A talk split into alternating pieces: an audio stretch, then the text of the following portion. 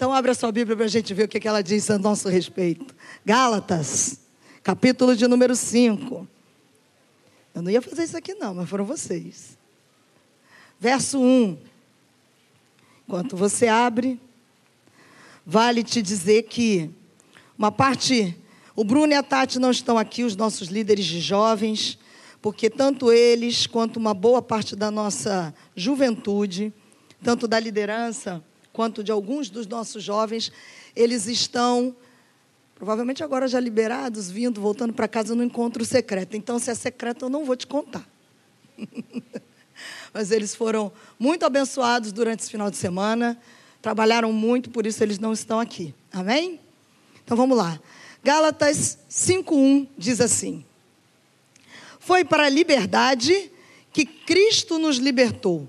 Portanto, permaneçam firmes e não se deixem submeter novamente a um jugo de escravidão.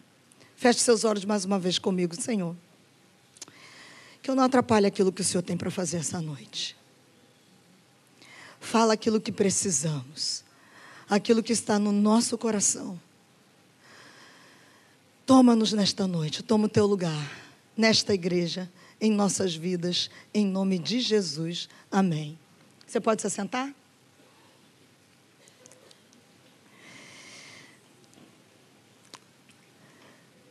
Na semana passada, enquanto o pastor Davi pregava aqui pela manhã, eu sentada ali, eu estava um pouquinho cansada. Eu sou jornalista, eu tinha trabalhado no dia anterior até muito tarde, na Marcha para Jesus. Então eu estava um bocadinho destruída. Mas já orando e perguntando a Deus o que Ele queria compartilhar com a gente. Nesse dia de hoje, porque a gente treme quando chega aqui. E ali sentada, enquanto o pastor Davi pregava, o Espírito Santo trouxe claramente esse versículo à minha mente. E ele me disse: foi para a liberdade. Se eu fosse colocar um tema, eu diria: foi para a liberdade. E aí, eu não faço muito isso, não. Também não tem nenhum poder nisso, tá? A não ser o poder pedagógico. Vira para quem está do seu lado e diz assim: foi para a liberdade que Cristo libertou. Fala com cara de. Entendeu? Agora vira para o outro lado, que geralmente é a pessoa que você ignorou, né? Falou com um, agora vira para o ignorado do outro lado e diz: Foi para a liberdade que Cristo libertou. O que é ser livre para você? O que é que eu e você entendemos por liberdade? De uma maneira simples. Talvez a maioria das pessoas, quando perguntadas sobre o que é liberdade, responderia que liberdade é poder fazer o que se quer, exercer a sua vontade dentro da lei, claro, sem ser impedido por ninguém. A maior parte das pessoas diriam isso. Alguns talvez dirão que é fazer o que quiser, ainda que fora da lei. Mas a maior parte das pessoas que tem um bocadinho de amor à vida, diriam é fazer o que eu desejo fazer dentro da lei. Mas a minha pergunta é: será que é isso mesmo? Será que é? Quando o adolescente começa a crescer e ele começa a pensar que chegar no 18 eu vou ter liberdade de ir e vir. A mãe já começa a se mexer na cadeira e diz: é ruim, na minha casa vai fazer o que eu quiser. Não, André? Foi uma mãe brava assim com o André? Considerando a explicação simples, essa explicação aqui que eu acabei de te dar, se essa explicação fosse real, como é que nós iríamos classificar os nossos irmãos perseguidos neste momento lá na China, lá na Coreia do Norte, lá no Laos, lá no Paquistão? Todos esses são países classificados como os mais difíceis para que um cristão possa viver. Se você não sabe, no Paquistão e na Índia, um cristão ele não tem acesso ao que eles chamam de um trabalho digno. O cristão lá só pode trabalhar limpando fossa. No Paquistão e na Índia. Filhos de cristãos não têm acessos a escolas. Na Coreia do Norte, que é o segundo lugar, quer dizer, esse ano voltou para o primeiro lugar de maior perseguidor. Você é preso pelo simples fato de ser cristão. E por aí vai. China. Se a liberdade fosse fazer o que eu desejo fazer, como é que a gente iria classificar essas pessoas? Qual a liberdade a gente apontaria que eles têm ou não têm? Eles seriam pessoas sem liberdade ou estariam apenas com seus corpos presos? Se a gente fosse se guiar pelas situações, nós teríamos sensações de liberdade passageira. Tudo isso porque as circunstâncias, as crises, elas vão tentar sim nos oprimir, nos rotular. E não pense você, pai, mãe que está aqui hoje, que o teu filho ou a tua filha não passa por crises, porque eles passam. Adolescentes passam por crises. Os deste tempo agora ainda mais. E essas crises acabam nos tornando escravos desse sistema, desse mundo. Escravos das nossas emoções escravos das nossas crises, escravos das nossas mentalidades. A liberdade exterior, obviamente, tem o seu valor. Quem é que não gosta do direito de ir e vir? Dá para a gente imaginar o nosso pastor Davi preso? Não dá nunca. Porque ele é livre. Ele tem a alma mais livre que eu conheço. Nós desejamos a liberdade de ir e vir. Mas essa liberdade do corpo, obviamente, jamais irá se comparar com a verdadeira liberdade, que só tem aquele que está em Cristo. Em Jesus, eu e você somos livres por dentro. Porque ser livre por dentro é alguma coisa que ninguém pode mudar em você. Dá uma olhadinha aqui para mim, ó. Ninguém pode roubar a minha e a sua liberdade interior. Nem as circunstâncias. Nada. É por isso que os nossos irmãos perseguidos podem estar com o corpo preso. Hoje, há alguns lugares que prendem cristãos dentro de containers. Na África, na parte norte ocidental, oriental. Eles são presos dentro de containers. Quando é frio, é muito frio. Quando é calor, é muito calor. Come o que derem a eles. E você pensou comigo como eles fazem as necessidades deles? Exatamente nesse mesmo lugar. Presos no corpo, mas libertos no espírito e na alma. Porque a liberdade verdadeira é muito mais do que alguma coisa que a gente possa fazer. É muito mais do que alguma coisa que a gente possa tocar. É muito mais do que alguma coisa que a gente possa sentir. Tem a ver com a minha e com a sua natureza. E que natureza é essa? Nós acabamos de cantar.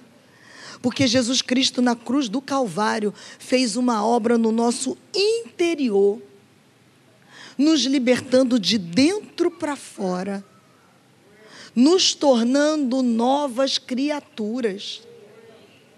Sabe o que isso significa? Que a nossa nova natureza não está mais atrelada a uma natureza pecaminosa e de trevas. Esse é o momento para você dar glória a Deus, aleluia, porque quem te dirige agora é o Pai das luzes. Nós não estamos mais presos. E é por isso que o apóstolo Paulo disse assim: não, portanto, como é que está lá? Não se deixem submeter novamente a um jugo de escravidão. Ou seja, o que, que ele está dizendo? É possível experimentar da liberdade alcançada por Jesus Cristo na cruz do Calvário, mas é possível que eu me coloque de volta em um lugar de escravidão. Para saber se você está acordado.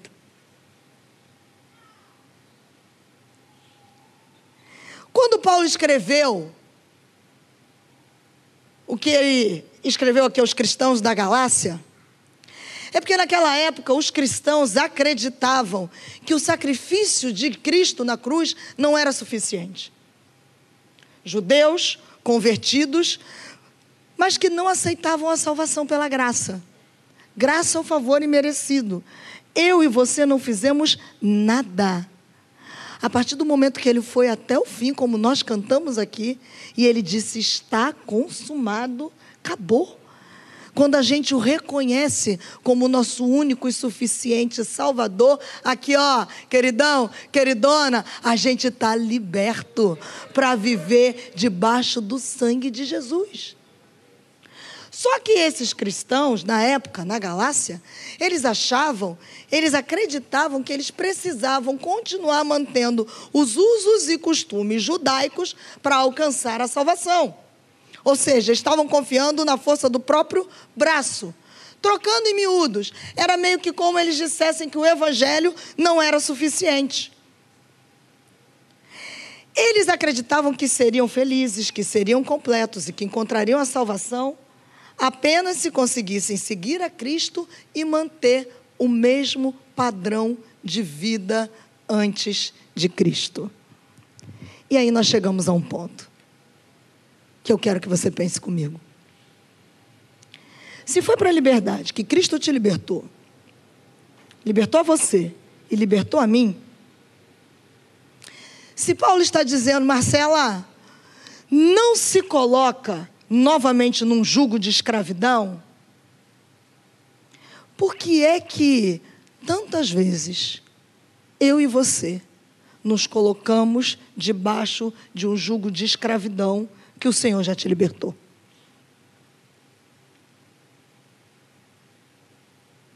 Por que é que a gente acha que a nossa vida anterior vai dar conta daquilo que a gente precisa fazer? Vou te dar um exemplo, me permita. E entenda bem o que eu vou lhe dizer. É fato, existem algumas questões de crise de ansiedade e que precisa ser tratada com médicos, em alguns momentos com remédio, mas deixa eu lhe falar. Nós estamos vivendo um tempo em que os cristãos, quando chegam no trabalho, são os primeiros a dizer: Eu sou muito ansioso, eu sou muito ansiosa. Vive debaixo de um jugo da ansiedade, quando você precisa chegar no seu trabalho e ser o primeiro a dizer: calma, aguenta firme, porque há um Deus no céu que está cuidando de tudo. Eu sei que talvez o que eu vou falar pode te incomodar. Mas aí você vai reclamar com ele. Não é com o pastor, não. É com o Senhor. Nós precisamos sair dessa roda viva que nos leva para um lugar distante de Deus há um poder que foi liberado na cruz do Calvário, chamado graça, que não apenas nos tirou do império das trevas e nos transportou para o filho do reino do seu amor, mas também nos capacita para vivermos uma vida cheia do Espírito Santo. Sabe o que isso significa? Não, ansiedade, você não vai me dominar. Porque se fosse o contrário, Jesus não teria dito: Olhai, Marcela, os lírios, olha para os passarinhos no céu, eles não plantam, eles não colhem e eles se vestem melhor do que você. Na atualizadíssima de Marcela. Você acha que se fosse para que eu e você vivêssemos numa roda viva sem igual, ele falaria isso? Marcelo, você está falando isso porque está tudo bem na tua casa. Oh.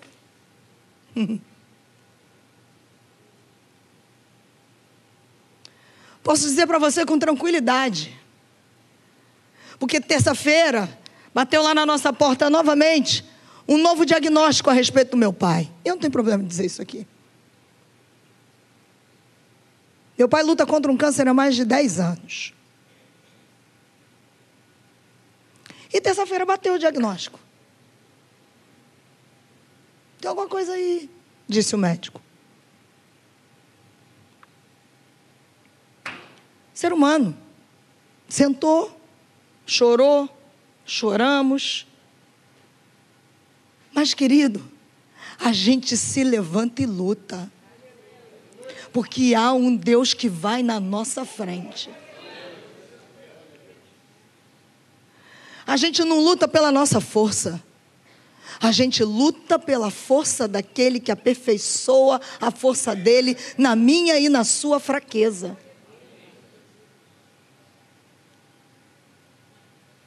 Eu estou falando de vida real. Eu estou dizendo a você: nós temos uma escolha. Ou a gente acredita que foi para a liberdade que ele nos libertou, e a gente vai viver à altura disso. Que Deus tem poder para curar, pode ser assim, ó, no estalar de dedos. Mas o Senhor nos sustenta debaixo da palma da mão dele a cada dia. Porque se fosse para a gente viver uma vida ansiosa, deixa eu te falar, nem aqui eu estava hoje.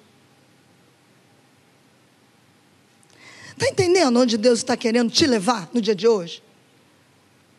Porque se você e eu ficarmos presos nas nossas cadeias, nós não estaremos livres para ouvir a voz do Espírito Santo e sermos uma bênção onde quer que a gente vá. Porque o que vai importar somos eu e você. E é aí que eu te digo que ser livre não significa ser liberto. Tá maluca, Marcela? Não. A gente, como cristão, foi livre das garras do diabo, livre do principado das trevas. Mas é a palavra da verdade dentro de você e de mim que vai nos libertar dos maus hábitos, dos vícios carnais, da nossa mentalidade natural. Qual a mentalidade natural? Vamos morrer. Eu vou dar o exemplo partindo de mim. Meu pai vai morrer. Mentalidade carnal. Mentalidade renovada é: o jogo só termina quando o juiz apitar. E o juiz é o Senhor. Porque ele pode mudar essa história.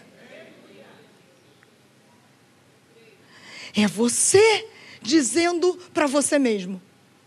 É fácil? Não. Não é um e um são dois. Mas é a palavra de Deus que vem e encontra a mim e a você e ilumina os quartos escuros da nossa alma. Essas duas palavras, libertar e livres, são diferentes, embora parecidas no grego. Te dar um exemplo.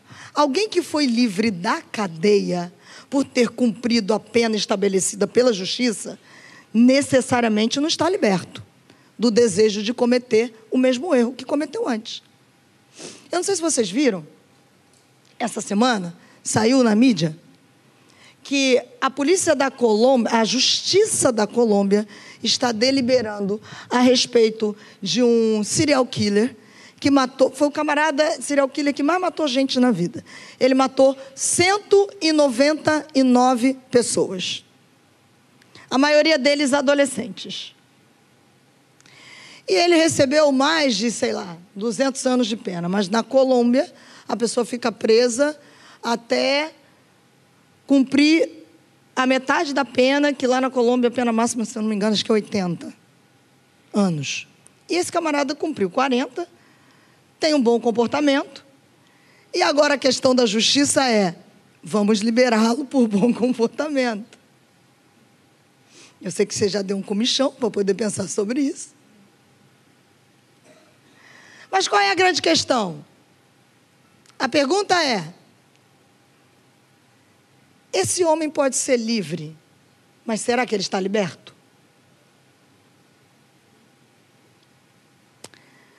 Nós fomos livres pelo Senhor. Mas será que nós estamos libertos? Porque Jesus cumpriu no nosso lugar a nossa pena. Nós não poderíamos pagar jamais a pena que ele cumpriu no meu e no seu lugar. Mas à medida que a gente vai buscando ser liberto, é através da palavra de Deus que renova a minha e a sua mente. E é por isso que o apóstolo Paulo fala sobre a renovação da mente. Porque é preciso renovar. Em Cristo, você é livre. Livre para quê? Para andar na verdade para fazer o que é certo, para fazer o que é digno, para fazer o que é justo, para viver uma vida santa e cheia do temor do Senhor. Dá uma olhadinha aqui, os adolescentes para a cara da titia. É, em Cristo você é livre e lendo a palavra vai se tornando liberto para viver além dos seus desejos. Foi mais forte do que eu, porque eu não estava arraigado na palavra. Estou falando para eles, mas é para todo mundo, tá? Papai, mamãe, todo mundo. É quando a gente está sendo renovado na nossa mentalidade que a gente consegue lutar contra a mentalidade deste mundo. E eu vou falar, enquanto eu puder falar, eu vou falar, tá bom, pastor? Eu vou falar.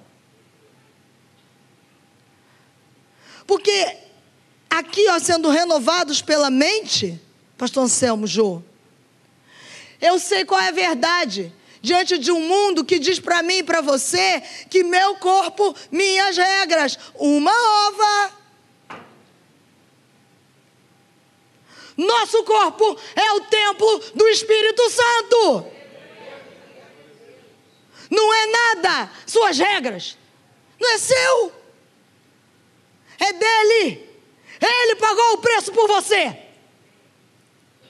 Então as regras são dele. Com um coraçãozinho de dorama para você. Todo meu amor. Porque se eu não falar, Jesus vai cobrar. E aqui ninguém vai poder chegar diante do Senhor e dizer que foi enganado, não. Se se enganou foi porque você quis. Com um coraçãozinho de dorama de novo. Não fica chateado comigo. Mas a gente precisa trabalhar com a verdade. Em Cristo nós somos livres para vivermos na verdade. Sabe por quê? Porque a Bíblia diz que a natureza está aguardando com grande expectativa a sua manifestação, a minha manifestação. Mas se você chegar no colégio amanhã, na faculdade e no trabalho, simplesmente for mais um, cadê a minha e a sua manifestação? Se você o que foi livre não está liberto. Como eles saberão que há um Deus que pagou o preço completo e total se você não vive na altura dessa liberdade? Não estou com raiva de você, não, estou com raiva do diabo.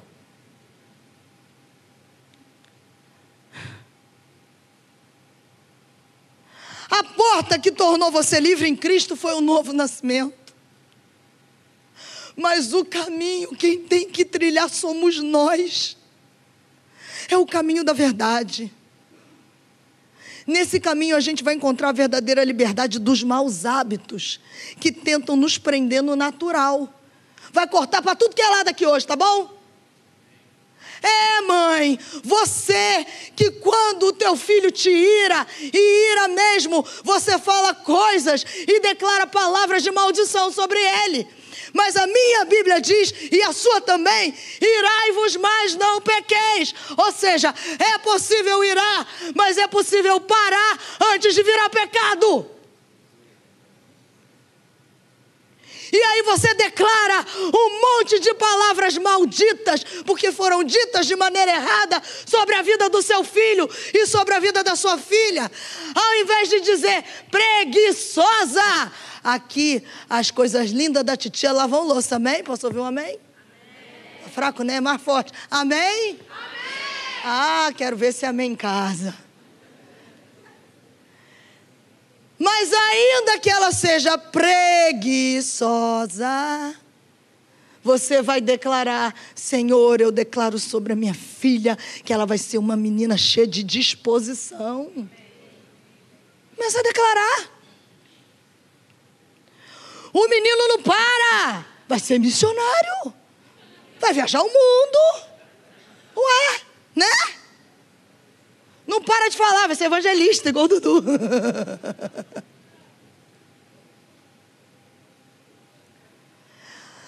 gente está se deixando levar, se colocando num jugo de escravidão. Está entendendo que é muito maior do que o que a gente possa imaginar? Que está nos rondando?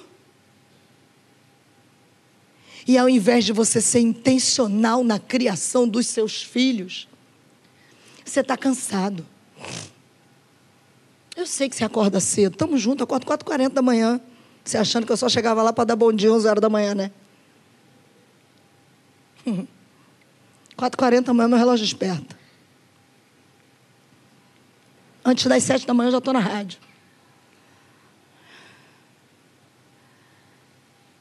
Mas, pai, você precisa deixar a sua mente ser renovada e sentar com seu filho, com a sua filha. Deixa eu dizer uma coisa, pai, homens, posso ouvir um amém? amém. Com um coraçãozinho de dorama para vocês, com todo respeito, mães. A presença de vocês dentro da casa de vocês vai fazer diferença na vida dos filhos de vocês. Filhos homens e filhas mulheres. A maneira como você tratar sua filha vai ser a maneira como ela vai desejar ter um marido.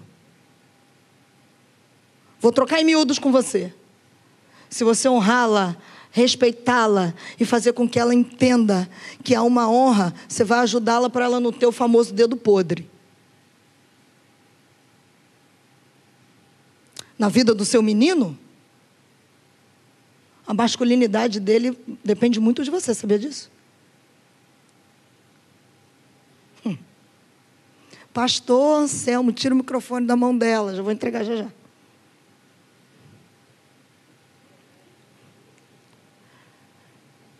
Mas nós estamos vivendo com famílias aprisionadas, quando foi para a liberdade que Cristo nos libertou. Nossas famílias precisam ser diferentes. Por causa do Senhor. Por causa dele. Se a gente for viver uma vida apenas na consciência que a gente é livre, a gente pode viver enganado achando que não tem mais nada para ser ajustado no âmbito do nosso espírito, da nossa alma e do nosso corpo. Estou rindo aqui porque eu lembrei do, do âmbito do corpo. Lá na rádio o pessoal brinca comigo e fala assim: pô, Marcelo, você pega pesado numa coisa. Lá chegou numa época que as meninas queriam comer coxinha todo dia. Todo dia, Todos os dias queriam comer coxinha. Aí elas comiam coxinha de tarde. E de manhã, no outro dia que elas chegavam, vou fazer dieta. Eu ria, né? Falei, ah, vai. Já pediram a coxinha de hoje? E elas, coxinha? Coxinha. Aí um dia, elas falam que eu saio com umas assim do nada. Eu virei para elas e falei assim, porque uma delas disse assim: Eu não consigo resistir à coxinha. Eu falei: Ah, é? Tu quer expulsar demônio, mas a coxinha te vence? Eu estou falando sério. A gente quer expulsar demônio, mas o hambúrguer vence você? A pizza é mais forte do que você?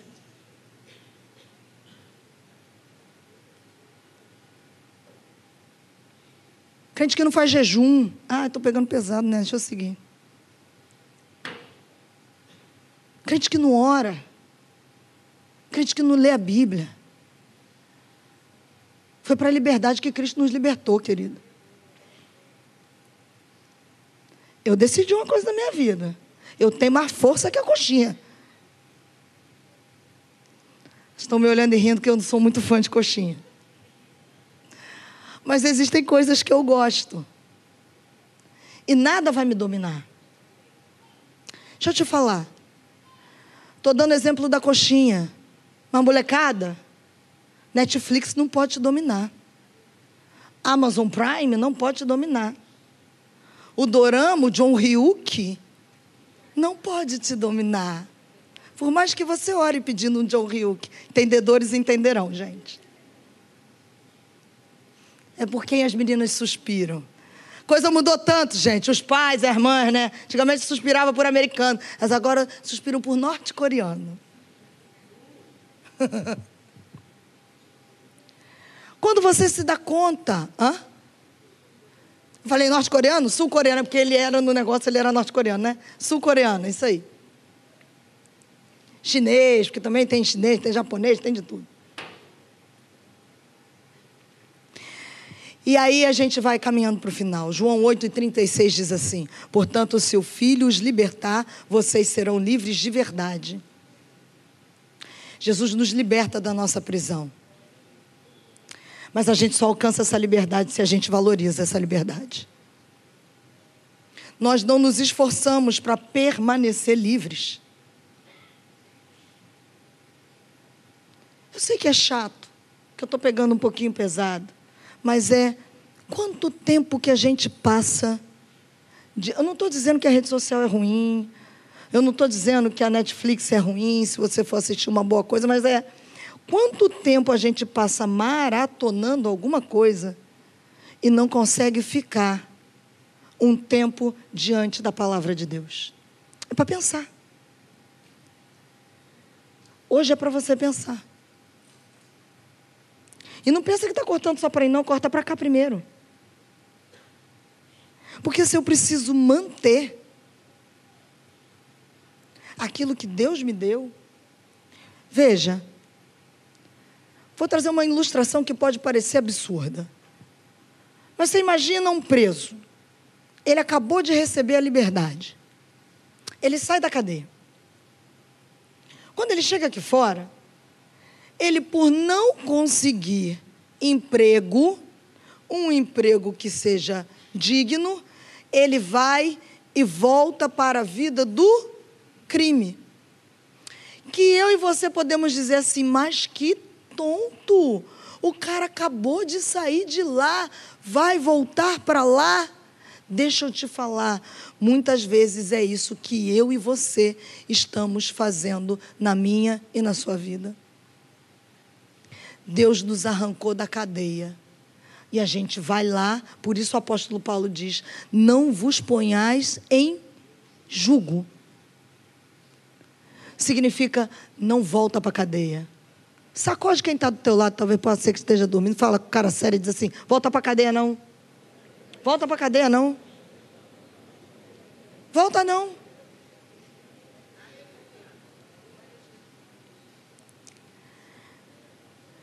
Todo aquele que está livre da opressão de Satanás, que é servo de Cristo, assim que vive a partir disso, precisa trabalhar a sua vida espiritual. O nome desse processo chama-se santificação. É constante, é diário, porque a vereda do justo é como a luz da aurora, que vai brilhando, brilhando até ser dia perfeito. Deixa eu lhe falar. A salvação foi de graça, mas o reino de Deus é por esforço. O reino é por esforço. Que esforço? O esforço de eu matar a minha carne.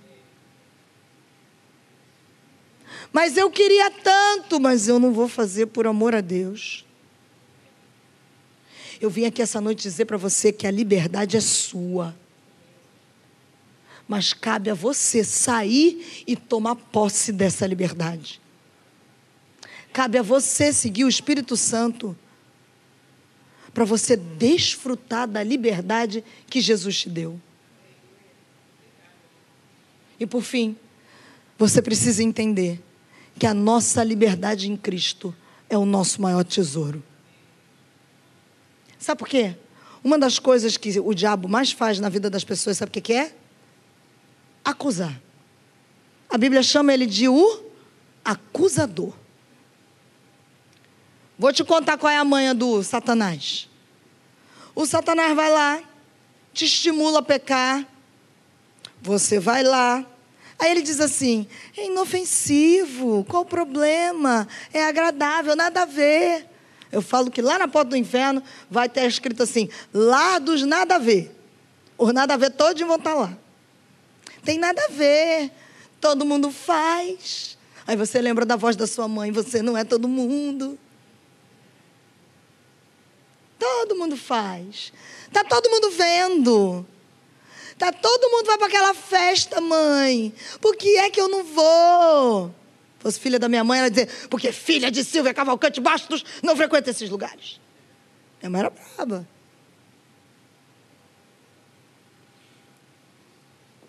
Aí o que acontece? Satanás vem, diz que não tem nada a ver, te estimula a pecar, diz que vai ser bom. Aí você vai lá, peca, cai na fala dele. O que, que ele faz depois? Te acusa. Te acusa te acusa, te acusa, te leva para a culpa, te prende na vergonha. Mas que bom que em Cristo a gente não precisa mais viver nessa roda viva. E se você entrou aqui essa noite e Satanás estiver te acusando de alguma coisa, hoje, pela autoridade do sangue de Jesus, você vai dizer: Satanás, para você não tem jeito, mas para mim tem, porque o sangue de Jesus me purifica de todo pecado. Essa é a verdade. O perdão de Deus está à sua e à minha disposição. Mas ainda assim o que a gente vê é crente consumido pela culpa. Porque ele diz assim: você não é digno de ser amado pelo Pai. Quantos entram aqui e não conseguem louvar e adorar? Por mais que o líder de louvor aqui na frente, a gente tem que parar com esse negócio de só adorar quando recebe estímulo. Queridos, eu falei lá em cima hoje: igreja não é auditório, não tem um liminha aqui em cima. Que é? Né? Igreja é para você adorar a Deus, sem precisar ser estimulado. Mas você precisa se posicionar e dizer: chega, em Satanás? Diz para ele, querido, deixa eu te falar uma coisa. É o diabo que tem que ter medo de você. Não é você que tem que ter medo dele, não. Ele que tem que sair fora. Eu tenho um sonho, pastor Anselmo. Eu sou esquisita, né? Todo mundo sabe disso. Mas eu tenho um sonho de ver adolescentes e jovens cheios do Espírito Santo, que quando pisa, vai dizendo aqui, ó, Satanás pode sair do caminho, e não fica nada, nem exército de anjo maligno nenhum. Porque quando a gente chega, o ambiente tem que ser mudado, porque quando eu e você pisamos, o reino de Deus chegou. E o reino de Deus é paz, justiça e alegria. E o inferno tem que bater em retirada. Em Jesus, a gente decide não ter mais o pecado como um estilo de vida. Porque o nosso estilo de vida passa a ser o da palavra. Você vai errar? Vai, querido. Você vai pecar eventualmente? Vai. Porque eu e você não somos perfeitos. Mas quando a gente é lavado pelo sangue de Jesus, a gente se torna livre no mundo espiritual. Seu valor não está mais nos seus erros ou nos seus acertos. Porque nós não somos amados por merecimento. Nós somos amados porque Ele nos amou primeiro e enviou o seu Filho no meu e no seu lugar. E aí, quando o inimigo, pode vir vindo, quando o inimigo for se aproveitar das suas falhas, fica comigo.